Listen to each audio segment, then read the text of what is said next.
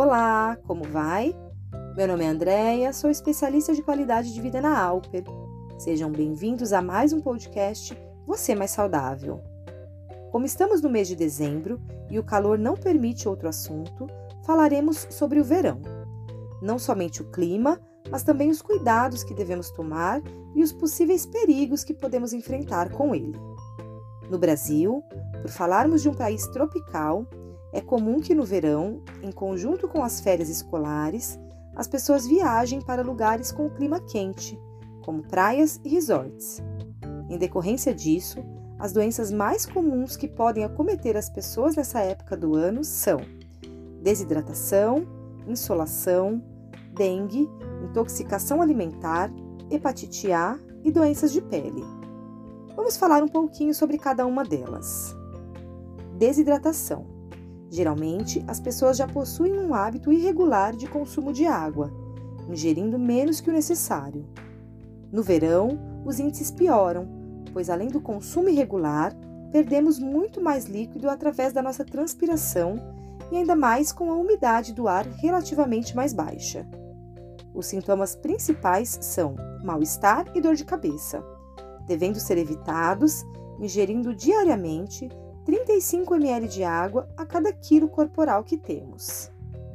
Insolação ocasionada por longa e inadequada exposição à luz solar, pode causar intensa falta de ar, dor, febre, queimaduras, náuseas e tonturas.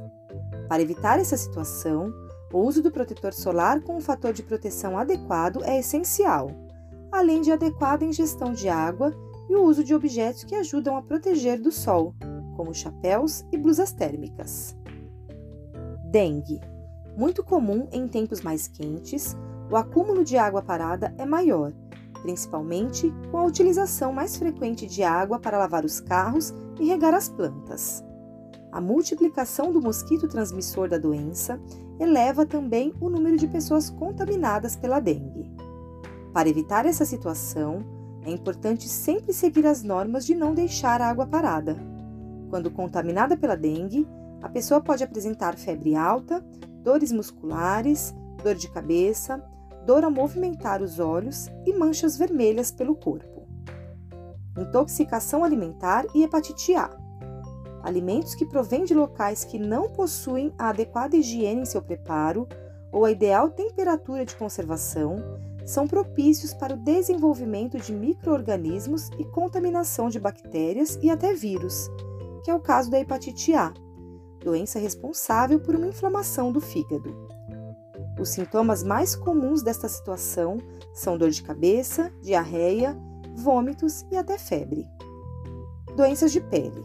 O intenso calor do verão faz com que fiquemos cada vez em mais contato com a água.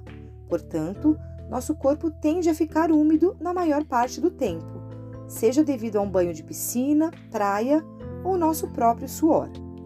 Essa umidade é um fator muito importante para o desenvolvimento de micoses, que geralmente aparecem nos nossos pés, unhas ou até virilhas. Seus sintomas se iniciam com o aparecimento de uma vermelhidão na pele, que evolui para descamação e coceira. Todas essas doenças, entre outras, são de mais comum aparecimento na época do verão, considerando o calor intenso e o desenvolvimento dos fatores de transmissão com esse clima. Todavia, não significa que essas doenças não podem aparecer em outras estações do ano e muito menos que você sofrerá com alguma delas no verão. Aproveite o calor com consciência e previna-se para não adoecer.